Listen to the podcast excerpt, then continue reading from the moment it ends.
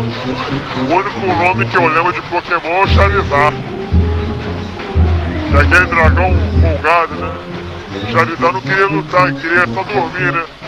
Ai não, tinha aquele maluco lá, o Brock. Queria comer a mãe de todo mundo, vai tomar no cara, o cara é tarado. O cara, em vez de duelar, queria comer a mãe dos outros, vai tomar no cu. É a carta dele. Aliás, é a Pokébola, não é carta, carta é Yu-Gi-Oh! É a Pokébola dele, né? A surpresa, comer a mãe do, do concorrente. Filha da puta. Ah, sinal recording. É. Então vai lá, 3, 2, 1. Tá valendo já? Tá valendo? Tá valendo? Então, bora lá. 3, 2, 1 e. Fala galera do Cerveja Semântica, mais uma vez aqui, trazendo mais um podcast pra vocês. Dessa vez, um podcast que o Ítalo tava enchendo o nosso saco pra trazer, porque ele teve essa epifania foda Sim. e queria que a gente falasse sobre o Brasil na Segunda Guerra. Ítalo, como é que você tá, meu amigo? Estou bem, estou bem. Maravilhoso. Você é pensa, tá, animado, né? Com certeza. Embora o Pedro vai falar 90% das vezes. Mas estou Ah, animado. O que me animou foi uma, uma marquinha de carnaval. Exatamente. O, tamo aqui também com o Bruno. Bruno, como é que você tá, meu querido? Opa, salve, tô ótimo. E bora ver que animal vai fumar dessa vez para o Brasil e para a Ucrânia. Não, mentira. Isso não. Ou será que vai? Ou será que vai? Então, bora. Quem sabe o Lobo Guará, né? É, tem que apare- aparecer mais num lugar além da nota de 200 que já sumiu. Cara, o, o, o Brasil não vai pra guerra nem que o Lobo Guará fume. puta que pariu, ninguém inventa cada coisa. Enfim, vamos aos nossos patrocinadores. Nosso patrocinador de hoje é Rei de Shadow Legends. Tô zoando. Porra, imagina. Imagina. Imagina. Nós ganhar dinheiro com essa porra. Enfim, É, você vê, mano, Como é eu o disse, Uno o Pedro é forte, comum, não dá pra não. eu te- eu tenho certeza que eu enganei, eu enganei uma ou duas pessoas aí. Uhum.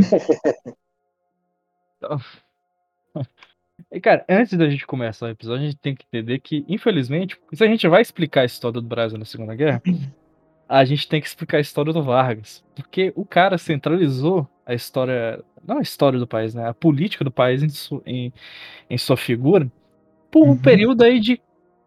Dos anos 30 aos anos 45, cara, até depois que a gente vai ver, né? De mais de, mais de 20 anos, né? Política nacional dele com grande influência na política nacional. Então, infelizmente, para explicar a história dele, né? A história do Brasil na Segunda Guerra, a gente tem que explicar a história de Vargas, né? Que, que Vargas é essa figura que Vou comer foi. Depois. é, foi importante para nossa para o desenvolvimento do Brasil como uma nação, né? Industrialização e tudo mais. Mas ao mesmo tempo a gente vai ver certas questões problemáticas quanto a ele, né? Então, bora discutir né, sobre isso. E bora lá, né? Primeiro, né, o que a gente tem que entender, né, que o que foi a República Velha, né? República Velha, né, é o período aí na, da antiga República, né? que é entre entre- de 1889 a 1930, né? Ou seja, desde a declaração da República até os anos 30, né? A gente já começa aí com a questão da política do café com leite, né? Café com leite, para falar a verdade, né, é um termo que a gente usa para designar, né, essa alternância de poder, né, entre os estados de Minas Gerais e São Paulo, é, desde desde 19 1898 mesmo, entendeu? Uhum. Ou seja, antes da antes da, mesmo da declaração do da, da República, tá ligado? Já Tipo, o começa pessoal não entender. É como tu falou, era alter- alternante de Estado. Uma vez governava um, outra vez governava o outro. Eles dois ficavam meio que alterando o governo. Porque aquela parada, o Minas É. Gerais e São Paulo, nessa época, eram os maiores estados do país. Você tinha o Rio de Janeiro, mas o Rio de Janeiro era mais isso como uma capital mesmo, sabe? O- Cara, e outro fato interessante, que é por causa da. Era importação do estúdio, né? Ah, Importação que eles exportavam, por isso o café com leite, né? Uhum.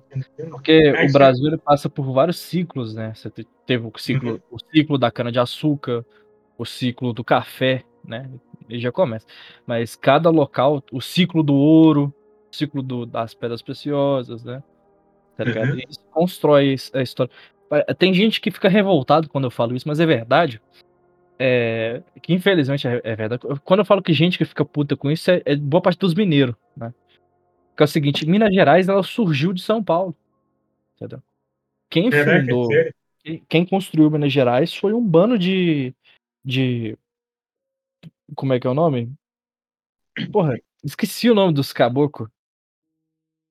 Que. Pega o Que é o- aí. Meu Deus do céu, esqueci o nome dos caboclos. São os colonos, pô. Os colonos. É, esqueci o nome dos colonos. É o Borba Gato. O Borba Gato era o que mesmo? Esqueci. Oh, meu Deus do céu. Já começamos bem, cara. Puta que pariu. Eu tava com essa palavra na cabeça. Borba Gato. Caralho, esqueci o nome. Borba Gato, inclusive, sendo um deles, né? É, foi um bandeirante, pô. Minas Gerais foi construído por bandeirantes paulistas, cara. Que vieram aqui explorar, né? ah, em busca da- de novas rotas de, de extração né, de minério. É. Então, de pedras preciosas, né? Vieram pra cá. É, tem, tem Tem muito. aquela cidade, né? Ouro Preto. Uhum. Ouro Preto começa como com o nome de Vila Rica, né? E e Mariana começa como esqueci como é que Mariana começa. Esqueci o nome de Mariana. Mas meio que tinha várias vilarejos, né? Eles meio que se juntaram, se eu não me engano. o quê? No caso de Ouro Preto. Ouro Preto o quê? Não meio que se juntou com outras cidades. Outro É, vilarejo, no caso, se eu não me engano, é outro vilarejo. Não, não, Ouro Preto cresceu pra caramba. Ouro Preto é grande pra caramba. Né? Acho que hum, essa informação não tem pra te trazer. Eu, eu não tenho certeza, eu devo estar confundindo com alguma coisa. Uhum. Mas o, inicialmente, inclusive, o estado de Minas Gerais, ele, ele tem a sua origem com uma coligação, né? É, uma, uma junção de um estado que era fe- composto por Minas Gerais e São Paulo, né? Estado Unido. Peraí. Eu esqueci o nome do, do estado. Aí, caralho, porra, eu sou maravilhoso pra trazer essas coisas. É, mas, mas, enfim, antes do, de Minas Gerais ser o que a gente conhece, ela foi. Estava sob regência de São Paulo, inclusive, tá ligado? Isso é engraçado de pensar. Depois que se separa tudo mais. Mas isso é muito distante, né? Isso na, na época colonial. Mas para vocês verem que Minas Gerais e São Paulo sempre foram os grandes do país, entendeu? A gente, Minas Gerais e São Paulo sempre comandaram a política do país, tá ligado? Porque era aqui que as grandes oligarquias ficavam, tá ligado? Os grandes oligarcas, pessoas de grande família, de grandes nomes, era aqui que eles estavam, entendeu? Principalmente em Minas Gerais, como por exemplo o, a- as linhas férreas, tá? Isso é, há de se falar, entendeu? O, e essa, na Velha República, tinha, já tinha essa alternância de poder, né, entre Minas Gerais e São Paulo, pô, desde o período do Império, entendeu? Minas Gerais e São Paulo sempre foram muito importantes, né? Mas essa questão da política do café com leite específico, a gente tá falando desse período de tempo, né, aonde aonde isso aonde esses conchavos políticos desses oligarcas, entendeu? Aonde a Entendi. gente consegue apontar. Claro que antes, pô, no Império tinha corrupção pra caramba. Nessa não teve, República Velha, nessa República Velha vai ter mais ainda, entendeu? Como Uhum. vocês vão ver. né? É, sobre a presidente de come... Cara, a política, essa política cafecolândia começa com- sobre a presidência de Campos Salles, tá ligado? Uhum. Então você vê que foi bem cedo no, na formação da Velha República, né? É, com, com o fim da família. Fim da família real, mas tipo, não foi o fim, fim da família real, não, entendeu? Podia ter sido. ok. Enfim. Articulações políticas entre as próprias oligarquias regionais a fim de garantir a permanência do poder e a manutenção de seus privilégios. Ou seja, é, vocês estão vendo aí, né, que a política do café no colete não são apenas conchavos, né? Entre, vou falar a palavra que todo mundo odeia, mas que é o que se aplica aqui. São conchavos entre os burgueses, cara. São eles sustentando a base, entendeu? Que, que permite que eles continuem no poder com seus privilégios e tudo mais, entendeu? Era o único motivo dessa alternância de poder. entendeu? Garantir os direitos dessas oligarquias, né? No caso, em foco a mineira e a paulista. O café, né, representava a oligarquia paulista e o leite a mineira, né? Por causa do, do da questão do, das cabeças de gado de Minas Gerais, a gente ficou muito, Uhum. muito forte com essa questão.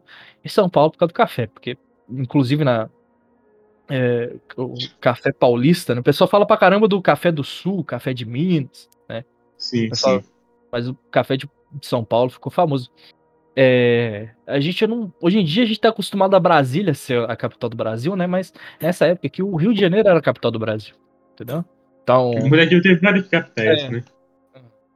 Inclusive, vocês vão ver que constantemente a ameaça de invadir o Rio de Janeiro era. Era. Era como. Era. Era gravíssimo, entendeu? Porque Rio de Uhum. Janeiro era o centro administrativo do país, tá ligado? Não, não tô dizendo, eu, Pedro Soares, não tô dizendo que o resto do país foda-se, mas era, era visto assim pelas pessoas. Porque a grande verdade é que a, a cúpula do governo tá todo no Rio de Janeiro. Depois se muda do Rio de Janeiro, né, para Brasília, né? Porque o Rio de Janeiro fica muito pequeno, entendeu? Para isso. Brasília é só pra isso, tá ligado? Sim, foi uma cidade planejada, não foi? Uhum, cidade planejada. E tem um tem uma sketch do, do Porta dos Fundos sobre Brasília que é engraçadíssimo. Que é, é que, que, o- que, o- que, é, que é o Fábio Pochá e o Gregório fala, é, do, do Viver, eles ficam falando, tá, nós vai construir isso aqui no meio do nada, só pra encher de puta, nós gastar dinheiro, fazer o que nós quiser. Tá, mas o, o público não vai aceitar isso? Aí, aí o Gregório, se não me bem, lembro bem, o Gregório fala, ah, chama um comunista pra projetar. Aí ficou assim. Que é Neymar. Com você? Aham. Foi ele ou não? O quê? Quem foi que projetou? Eu não O Neymar, Neymar é comunista. cara. Ah, Neymar, eu confundi com outro. Inclusive, eu passo todo dia em frente ao à cidade administrativa em BH, cara. Porra, puta negoção escrito. Viaduto Oscar Niemeyer, tá ligado? E um monte de mendigo dormindo, tá ligado? Pô, Hum, BH é triste, cara. BH é triste, velho. Lugar triste. o Mas, também é ruim. é, cara, fala a verdade. Acho que o país inteiro é meio é ferrado com essas coisas. Sim, sim. Mas, enfim. Vamos falar sobre o começo da carreira política de Vargas, né? Ele se Uhum. forma em direito, né? é, em 1907, né? Isso é interessante. Porque ele trabalhou inicialmente como promotor público, né? Junto ao Fórum de Porto Alegre, mas decidiu retornar à sua cidade natal para exercer a advocacia. Ah, não fica muito claro, né? O, Uhum. Aparentemente o Vargas ele é introduzido ao positivismo nessa época, entendeu? Na, na sua formação acadêmica, o Vargas nem tem contato com o positivismo. E, e o positivismo no Brasil, ele foi bem mais forte do que foi na França, tá ligado? Uhum. Foi bem mais. É impressionante que você estuda a história brasileira, ela tá constantemente sendo traçada, né? Atravessada pelo positivismo. Todos os E momentos- ainda é. Ainda é. Entendeu? Mas, cara, eu vou deixar um assunto totalmente de lado aqui e, e falar sobre alguma coisa. Uma coisa aqui. E franceses não devolveram nossas lagostas. Piadas, mas vamos voltar ao assunto. Meu Deus do céu. E tanto que tem curiosidade, curiosidades picas. Por isso que é, é ordem e progresso na bandeira, né? É, Vem de um, vem de um poema positivista, né? Vem de um poema positivista. Ah, então é esse o motivo. É, no poema fala ordem, progresso, amor, ordem e progresso, né? Aí o pessoal faz a piada, ah, o amor ficou de fora do Brasil. Essa piada é genial, mas é de boomer Sim, pra caramba. genial. É de boomer pra caramba. Aquele, aquele professor de história boomer, saca? Eu, Não futuro, sei. eu daqui a Sim. 10 anos, saca? Enfim. É, Calvo. calvo. Então, porra, aí tá tirando também, não vou ser calvo. Mano, você não precisa nem ser boomer pra fazer a piada. Tanto é que você já o fez. Exato. Enfim. Em 1909, ele, ele, se, ele, ele se elege né, como deputado estadual pelo Partido Republicano Rio Grandense, né, o PRR, sendo reeleito em, dois, em 1913. Então você vê que o Vargas ele Teve um certo. Ele começa né? muito jovem na política. Na verdade, ele começa jovem Uhum. na política. E isso se dá também pela família dele, entendeu? Então, dá pra ver que o Vargas, ele não. É porque isso vai importar no futuro do que a gente vai falar. Ele não tem uma origem popular Política. das massas, né? Ele Uhum. tá jogando o jogo da oligarquia aqui, entendeu? É Ele é de família importante. O pai dele é importante, a mãe dele é de família importante, entendeu? E ele ser eleito deputado estadual, é- é- cara, sendo que ele foi, ele se formou em 1907 como em direito em 1907. Em 1909 ele já estava se elegendo como deputado estadual, tá vendo? Como é que é? Uhum. Ligado. como é que a gente quando a gente analisa nos, nos- nas, na- nas nuances, né? Quando a gente pega assim o mínimo, você vê que esse país sempre foi deles, né? Enfim. Uhum. O... E ele retornou à Assembleia Legislativa Estadual, chamada na época de Assembleia dos Representantes, em 1917, sendo novamente reeleito em 1919 e 1921. Você vê que o, o Vargas, ele, em diversos períodos da vida dele, né, ele, ele é eleito, ele faz um... Vocês vão ver que, eu, eu tô falando do Vargas aqui, né, é, obviamente, trazendo a crítica a ele, mas para os intuitos a quem ele serve, né? A quem ele estava servindo nessa época, para quem ele fazia o plano político dele, ele é muito bom, entendeu? Para quem ele, Uhum. eu falo que ele era bom na política, para quem ele tá servindo, entendeu? Tipo, Então, por isso que tá... ele vai ser é para as oligarquias. Ele começa Sim, sim. nesse plano oligar- de oligarquia, tá ligado? Ele continua, pô, é da carreira dele. É, ele, é, ele, é, ele é chamado para a Assembleia dos Representantes em 1917 e depois em 1919 e 1921. Então você vê que o cara ele começa bem novo na política e é reeleito diversas vezes. É, tem algumas coisas que eu resumi pra caramba, porque ele tem várias outras posições. E ele assumiu o Ministério da Fazenda Uhum. em 15 de novembro de 1926. Você já viu que. Ou seja, o cara se, ele- é, o cara se elegeu, reelegeu, né? Em 1921 a Assembleia dos Representantes. Em 1926 ele estava como ministro da Fazenda, cara. Isso é muito grande. Caraca. Sim, Permanecendo sim, cara, como- né? Sim, permanecendo como ministro da Fazenda até 17 de dezembro de 1927, durante o governo de Washington Luiz, implantando nesse período a reforma monetária e cambial do presidente da República, né? Ele que ele foi encabeçado, né, pela essa reforma monetária né, e cambial. Sim. você vê que, tipo assim, ele começa desde novo, ele cresce na política. Inclusive, a gente pode argumentar sobre certas lideranças, é, certas é, figuras políticas de hoje em dia, né? Mas, enfim, acho que Uhum. no trabalho. O pessoal começa muito. Porque a gente tá vendo o pessoal começando muito novo hoje na política. Realmente. É, só que nessa Isso época. A meio que a internet deu essa força, né, cara? Uhum. Internet dessa força. Nessa época que o pessoal começava muito cedo na política por causa dos nomes, né? De família. Uhum. Hoje em Tipo, o famoso, poderia ser também, aquele famoso médico da cidade, o filho dele, né? Nesse Ah, caso. Exatamente. Exemplo mais mas é, ter o, o Young Blood, né? O sangue jovem na política não necessariamente é ruim. Fazendo um paralelo com os dias atuais, por exemplo, você vê que um, um monte das pessoas assim que mais faz merda na política é justamente o, É, o pessoal mais velho, né?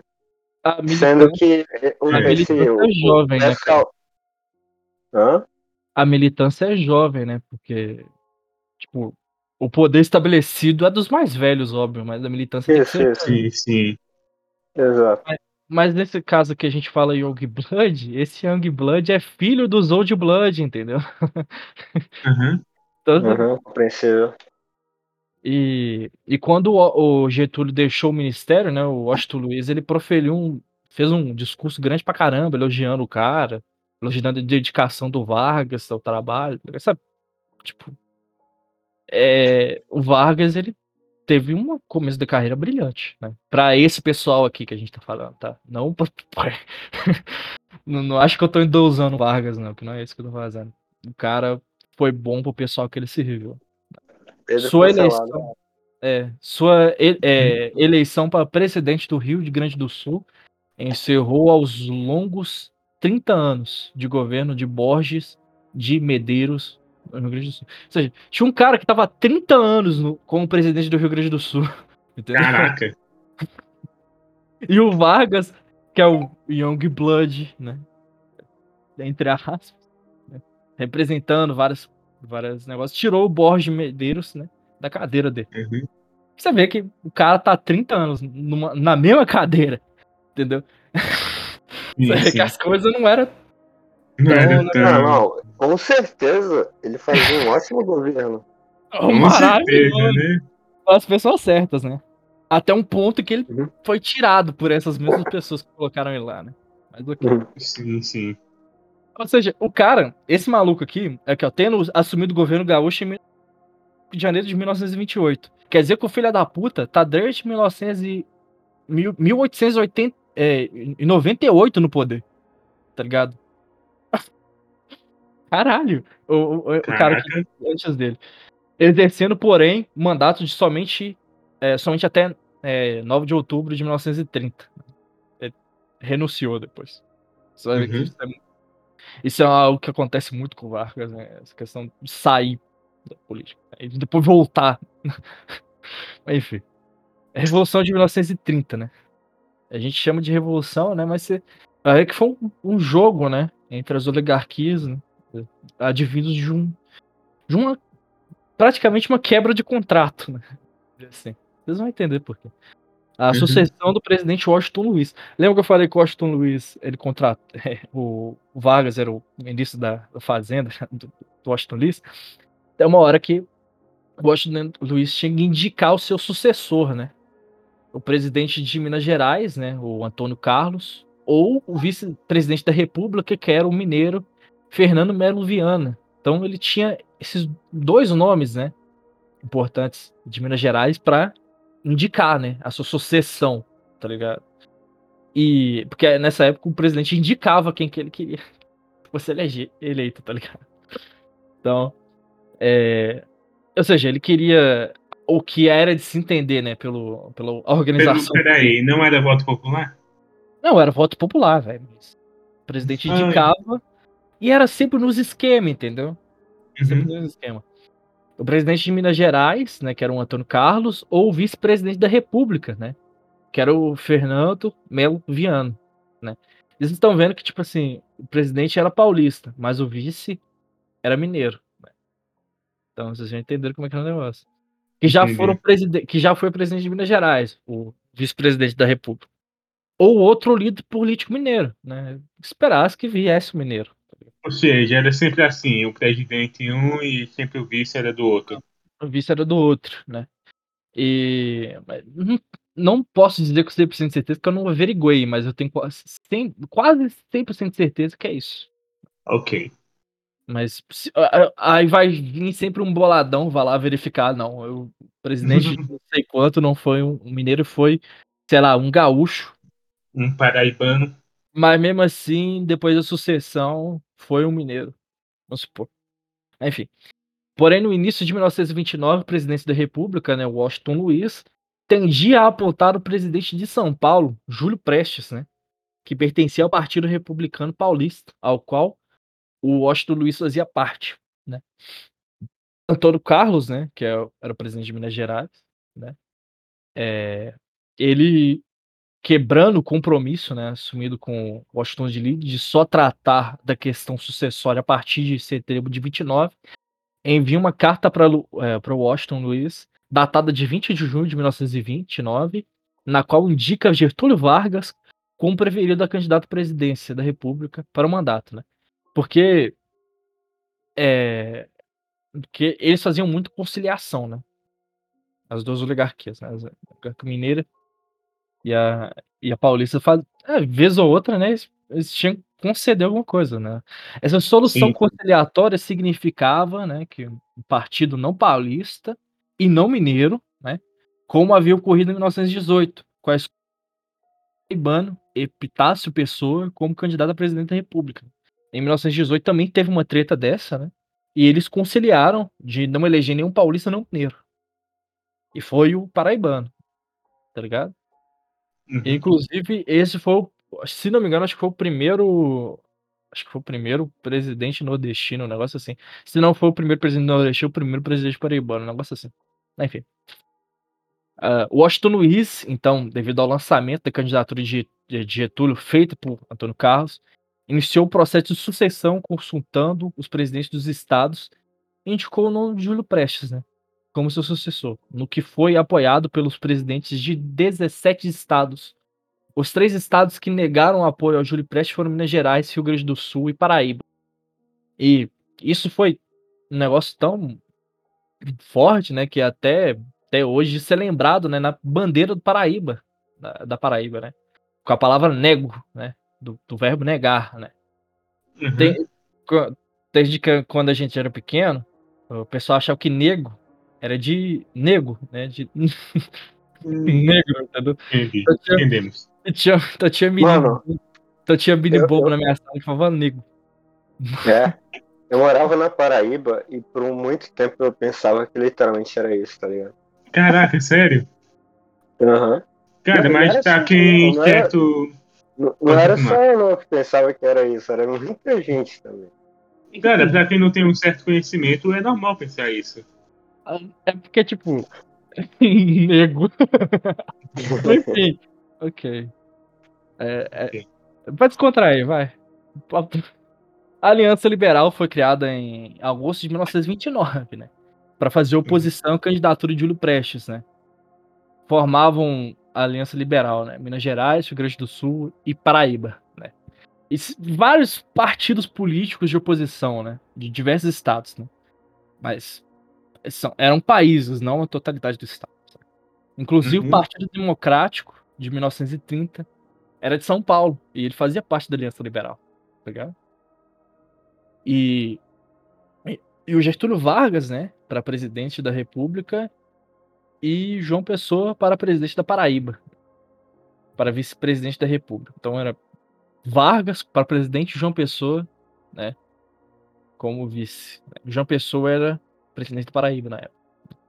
O Partido Democrático surgiu, o- ele surgiu em 1926, né? Em uma dissidência do P, é, PRP, o Partido de Júlio Prestes e o Washington Luiz, né?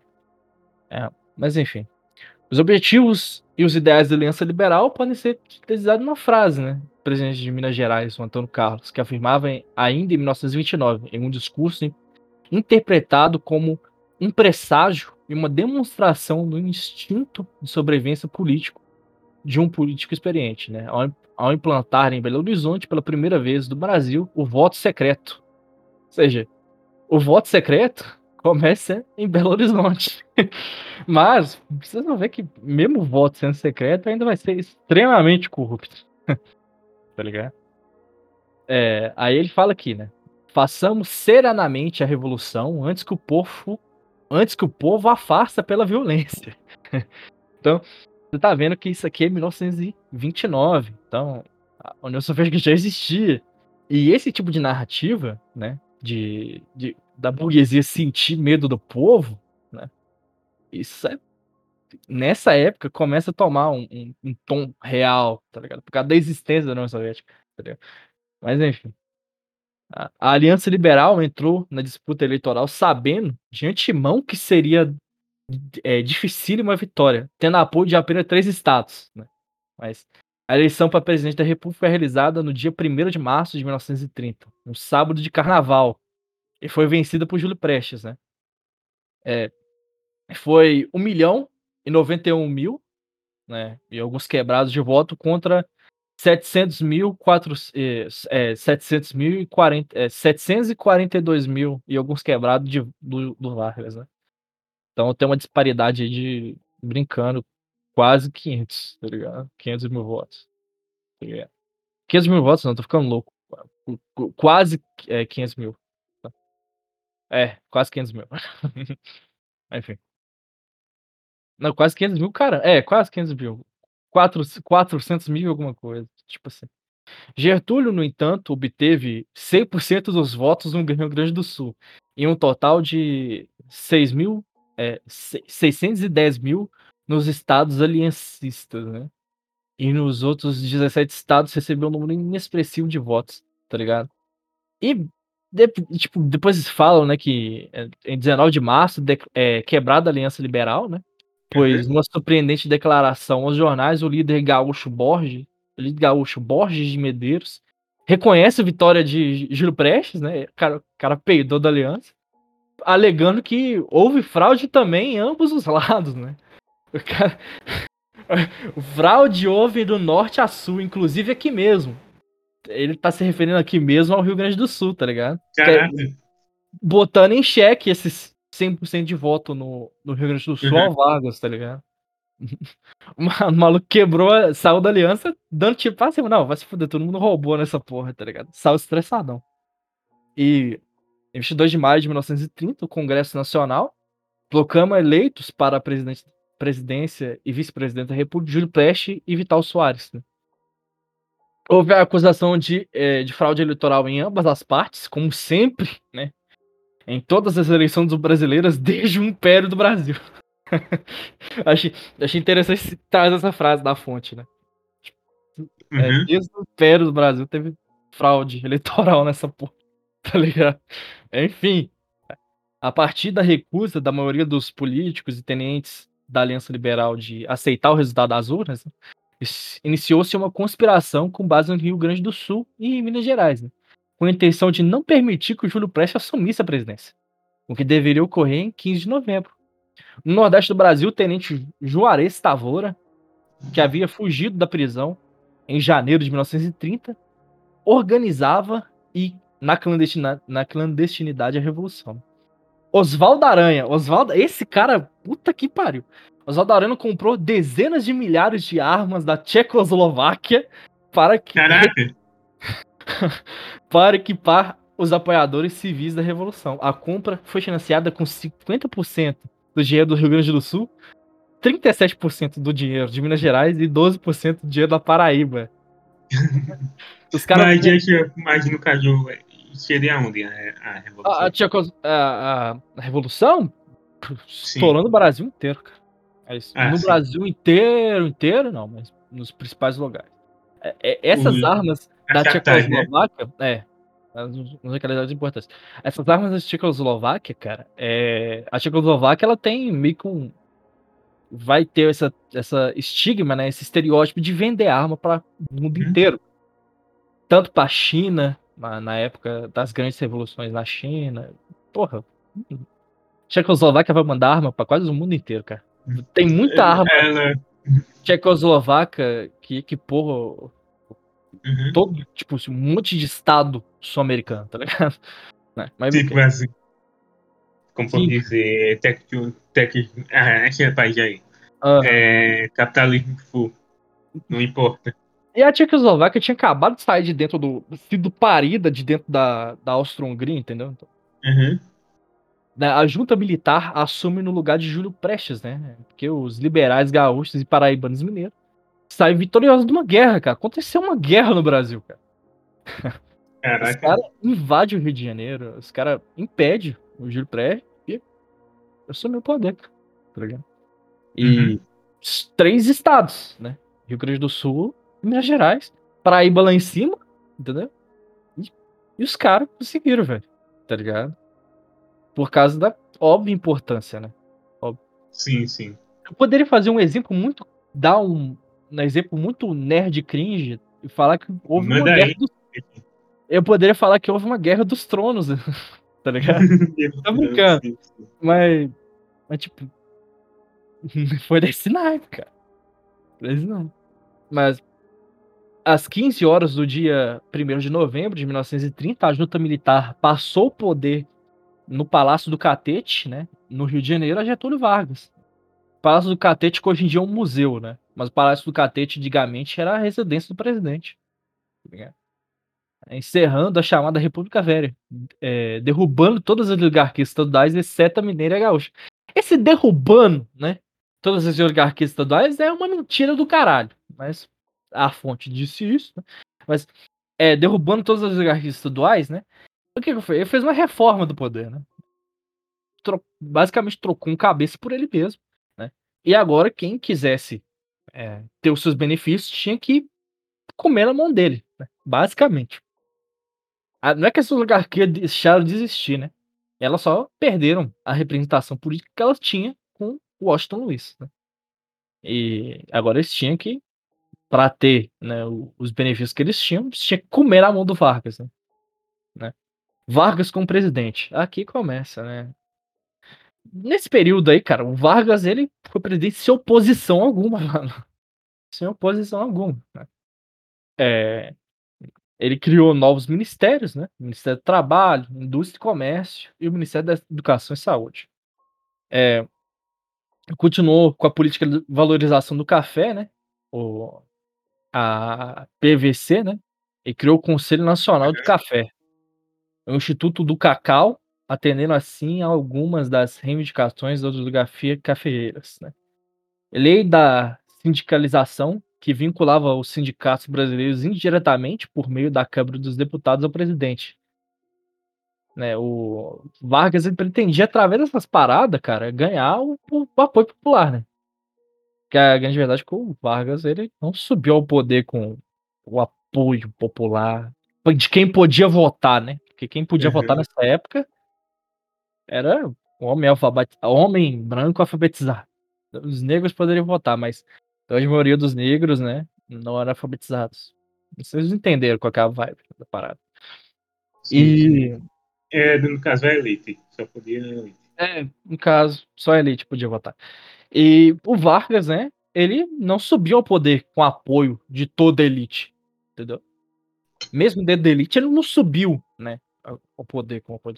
Vocês viram ali que, ao todo, né, de votos, é, deixa eu fazer a conta aqui, dá 1 milhão e 8 e 900 mil, é, mil, tá ligado? Isso não é nem, tipo, pode parecer pouco, mas isso aqui não era a totalidade da, da população do Brasil dessa época, não. Tem muita gente que não votou. Muita gente mesmo que não votou. Então não tinha po- apoio popular. tá? E essa questão do Ministério do Trabalho, Indústria e Comércio e o Ministério da Educação e Saúde, isso aí foram concessões. A gente não tem que entender o Vargas, que o Vargas deu isso pro povo de bom grado. São concessões, né? Nenhum direito à Uhum. classe trabalhadora é uma, é uma, é um, vamos dizer assim, é um presente da liderança política. Todo, todo direito que a classe, classe trabalhadora recebe é sempre através de luta, é sempre uma concessão, entendeu? É sempre, sempre, sempre. Pode olhar, é sempre uma concessão. entendeu? E o Vargas fez essas diversas concessões para ganhar um apoio popular. E com essa questão da, da política de valorização do café e o Conselho Nacional do, do Café e o Instituto do Cacau, ele tá ganha, ele tá tentando ganhar, né? É, apoio das oligar- oligarquias do café. Entendeu? Então, o Vargas está tentando se estabelecer no poder aqui. É o que a gente tá vendo aqui. E essa questão da, de vincular os sindicatos brasileiros através da Câmara dos Deputados ao presidente, isso aí é uma óbvia tentativa de. Da, que a gente fez um programa só sobre isso, né? Que foi a. Foi os liberais tentando tomar o. tomar narrativas da esquerda de assalto. E é isso Uhum. que tá acontecendo, entendeu? Eles tentando tomar de assalto as narrativas, entendeu? Eu não diria tomar, eu diria se apropriar. Se apropriar, né? entendeu? É se centralizarem, né, na, Uhum. no centro da discussão, entendeu? E é isso que o Vargas está fazendo aqui. Tipo, é, quando a gente falou no programa, a gente tá falando de algo atual, né? Como se fosse algo simplesmente atual, mas vocês estão vendo que é um trem bem velho no Brasil. tá? Bem velho mesmo. A história se repete, no caso, quer dizer. Aí vem aquela frase tosca de Karl Marx, infelizmente é verdade. A história se repete duas vezes. Uma como. É, é, não. A, a história se repete.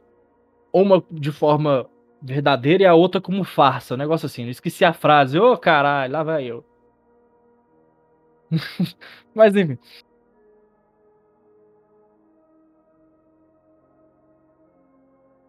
Aqui, ó. Ah, calma aí. Como é que era a frase? Não faço a menor ideia. Não, Era tinha da- frase. Ah, da frase. A história se repete, tananã. A, a história se repete. A primeira vez como tragédia a segunda como farsa, Karl Marx. 18 Brumanário Luiz Bo- Bonaparte, 1900 1852. É, ok. Enfim. A Revolução Constitucionalista de 1932, cara. O Vargas, ele derruba a Constituição Brasileira. Constituição Brasileira é essa que ele lutou, entendeu? Pra, pra promulgar, cara, pra botar, né, em ação. Ele Uhum. derruba essa Constituição porque ele queria reformular ela, óbvio, né, a partir de seus interesses. E aquela Constituição antiga que, que, que eles defenderam, né, era uma questão de alianças e tudo mais. Agora ele tá querendo se consolidar no poder. Isso despertou a indignação dos opositores, principalmente dos- das as oligarquias cafeeiras e a classe média paulista. A perda da, de autonomia estadual, como com a renovação, nomeação de interventores, desagradou ainda mais, né? Por, por mais que Getúlio tenha percebido o erro, né? Tentado nomear um interventor oligarca paulista, esse já arquitetava uma revolta armada a fim de defender a criação de uma nova Constituição, tá ligado? O... Então vocês estão vendo, né, que essa questão da, da briga pela Constituição não é questão da, deles acharem inju- injustos, né, o Vargas derrubar a Constituição. Eles acharam injusto que o Vargas estava tentando derrubar a Constituição para moldar ela do jeito que ele queria. Os paulistas queriam uma outra Constituição moldada a seus interesses, entendeu? Vocês verem, né? A revolução explode pelo Estado, né? Os paulistas, né? Eles contavam com o apoio de tropas de diversos estados, né? Rio, Rio de Janeiro, Minas, Rio Grande do Sul, né? Mas Vargas foi mais rápido e conseguiu reter essa aliança, isolando São Paulo. São Paulo foi isolado nesse conflito armado. né?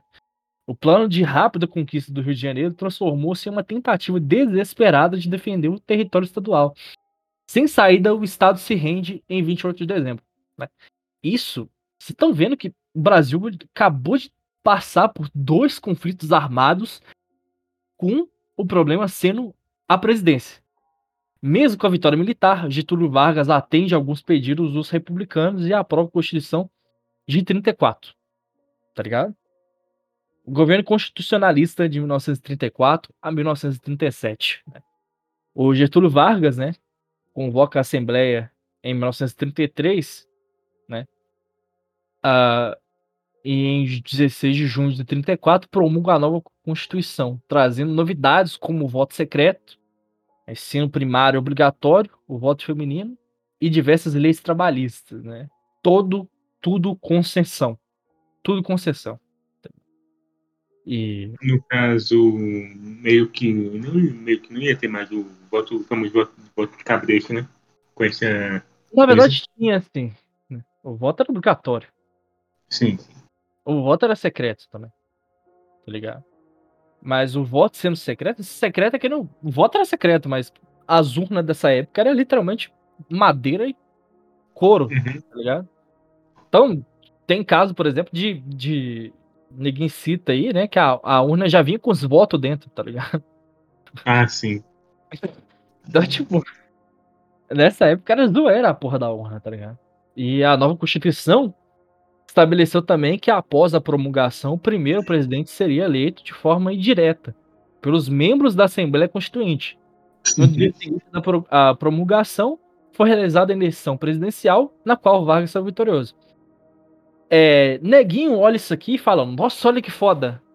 O Vargas, mesmo fazendo Diaba 4, ainda consegue ser eleito pelos membros da Assembleia Constituinte. É, claro, porque os, que- os membros da, da Assembleia Constituinte foram os filhos da puta que ele botou lá, entendeu? Ou seja, é, os caras têm que votar nele, né? Os caras tinham que votar nele, né, cara? Ah, agora a gente. As oposições políticas de As oposições, né, que começam. com- é, No caso que a gente vai falar aqui, né? A gente vai falar. Começa falando sobre a ação integralista brasileira, né? E a- os integralistas, cara, eles começam como.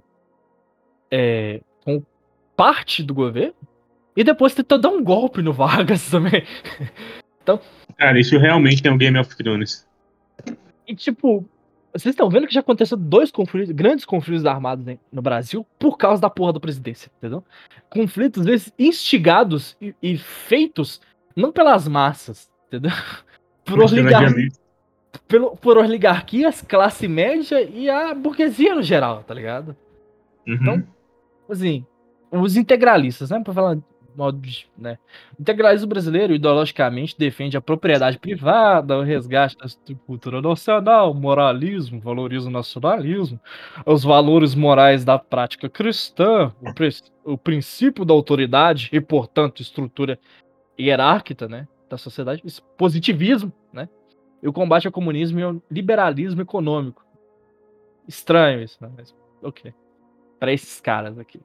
O levante integralista, ou intentona integralista, foi realizado por uma executada pela ala miliciana da Ação Integralista Brasileira, a AIB, e movimento contra o Estado Novo. Né? O movimento ocorreu no Rio de Janeiro em 11 de maio de 1938 e tinha como objetivo a deposição do presidente da República, Getúlio Vargas, a, em resposta ao decreto de lei 37, de número 37 de 1937, que extinguia as agremiações políticas em todo o estado e o subsequente fechamento da IB.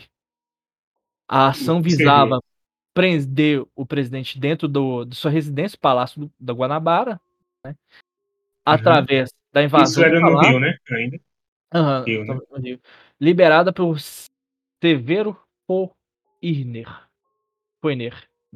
E das movimentações por parte dos oficiais da Marinha. O levante não teve sucesso e terminou com cerca de 1.500 encarceramentos e o exílio de Príncipe Salgado, líder máximo integralista em Portugal. Ou seja, véio, galinha verde voa mesmo, né? O cara foi até para Portugal voando. Mas, enfim, a, a questão dos integralistas, que a gente pode. Acho óbvio que é um bando de fascistas no Brasil, mas são, mas são fascistas da moda brasileira, entendeu? São positivistas, tá ligado? Tá ligado? Inclusive, dentro dos seus rankings, eles aprovavam a presença de negros, mulatos, é, eram antissemitas pra caralho, tá ligado? Eram fascistas da moda brasileira. Né? Óbvio, o fascismo italiano vai ter a cara italiana. O fascismo alemão vai ter a cara alemã, né? O fascismo brasileiro tinha a cara brasileira dessa época. Extremamente positivista, né? Essa questão de que a simples existência da faria o progresso social, né? tipo, grandemente elitistas esses filhas da puta também. Tá Mas enfim. Agora, outra posição política. Eles, vocês vão ver quando eu falar da. Que eu vou falar agora da ANL, né? Aliança Nacional Libertadora. Vocês vão ver que o, os integralistas não começam como opositores do, de Vargas. Eles tentam dar um golpe em Vargas porque o Vargas, ele proíbe, né? Proíbe uhum. a existência deles, né? E muito nego tomou tiro, tá ligado? Da ação integralista. Mas eles começam como aliados do governo, entendeu? E Entendi. isso, inclusive, a, a, revolta da, da, da ação integralista foi porque Plínio Salgado não, também não teve nenhum papel importante no governo. Não foi delegado a ele nenhum papel importante. Coisa que ele queria, entendeu? Vargas não deu importância para o Plínio e o Plínio literalmente ficou, flopou o Plínio, tadinho. Tadinho caralho. É, o Plínio Cara, flopou. Entendeu? Assim, o Vargas geralmente é descrito como um fascista também. Comumente descrito como. Uhum. E nas suas palavras, os integralistas também são é, fascistas, é. o que eu concordo. Mas o, sendo assim, qual é o ponto que faz eles se separarem, assim, ter desavenças? Ah. Que ambos têm